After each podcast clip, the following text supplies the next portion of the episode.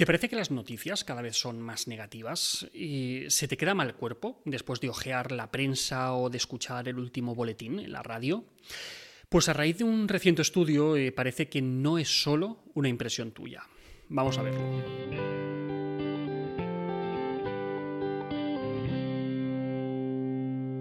Los titulares de la prensa escrita eh, constituyen una importante fuente de información acerca de lo que pasa en el mundo. Estos titulares, tanto los de las noticias como los de los artículos de opinión, son el primer punto de contacto entre nosotros, los lectores, y el contenido de los artículos. En función de ese titular, pues decidiremos si merece la pena leer el artículo completo o si nos basta con esa información que nos lo resume en unas poquitas palabras para saber de qué va. De hecho, eh, los titulares tienen el poder de fijar el tono emocional de toda la noticia y de esa forma influirnos, sesgarnos en la forma en la que interpretamos lo que luego vamos a leer, si es que llegamos a leerlo. Está sobradamente demostrado que el tono emocional de un texto influye enormemente en su viralidad. Los contenidos que implican una mayor activación emocional, como por ejemplo la rabia, se difunden con mucha mayor rapidez por las redes y esto se aplica tanto a las noticias reales como a las noticias falsas o las conocidas como fake news. Sabiendo esto, se puede incrementar de una forma muy notable la interacción de la audiencia con los contenidos, en especial likes, comentarios, compartidos, si logramos despertar en esa audiencia una emoción negativa. Y claro, las consecuencias de esto son muy perversas, ya que existiría un incentivo económico para que los medios de comunicación potencien esas emociones en sus titulares. Sus artículos se compartirían más, se leerían más, aumentaría la publicidad en sus medios, en definitiva, más dinero. Pero más dinero a costa de qué? Eh, de la salud mental de los lectores, de incrementar el sentimiento general de enfado en la población.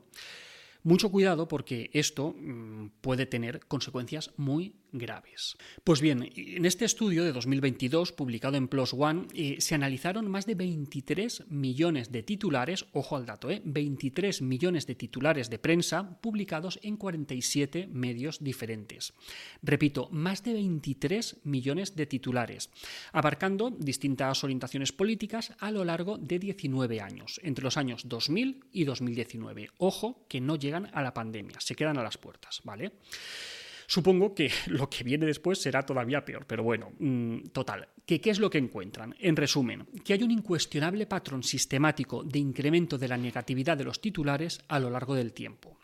Os ahorro los detalles respecto al modelo computacional que emplearon porque no es lo que más nos interesa, pero fijaos en esta imagen. Aquí podemos ver una evolución a lo largo de los 19 años que abarca el estudio del tono emocional, positivo o negativo, de los titulares analizados. Es impresionante. Desde el año 2000 hasta el 2019 hay una caída de un 314% en el tono emocional de los titulares. O, démosle la vuelta, un incremento de la negatividad del 314%, como queráis verlo. Este patrón de incremento en la negatividad de los artículos es consistente tanto en los medios de derechas como de izquierdas, pese a que en general los medios de derechas transmiten en mayor medida emociones negativas como rabia o asco. Pero no solo analizan el tono emocional general de los titulares, sino que los clasifican en función de las seis emociones básicas según la calificación de Paul Ekman. Rabia, asco, miedo, alegría, tristeza, más neutralidad.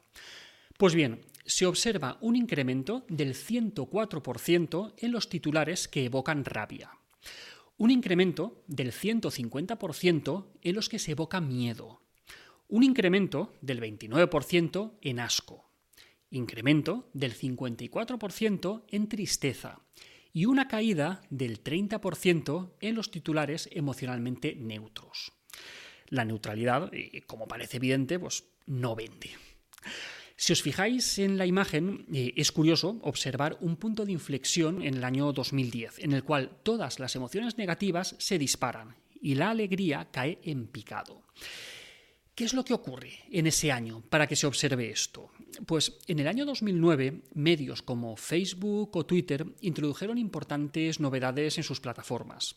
El botón like en el caso de Facebook y el retweet en el caso de Twitter. Estas novedades permitieron a estas compañías recopilar información acerca de cómo capturar la atención de sus usuarios y maximizar las interacciones en sus plataformas, lo que llevó al desarrollo de los algoritmos para mostrar un feed personalizado a cada usuario. Rápidamente se empezó a acumular información acerca de qué tipo de artículos y con qué características se difundían mejor por las redes y cuáles proporcionaban más ingresos a los medios de comunicación y a las plataformas sociales. Así eh, se generó un perverso incentivo por el que cuanto más negativo fuera un titular, cuanta más rabia, más asco o más miedo generara, más beneficios iba a proporcionar.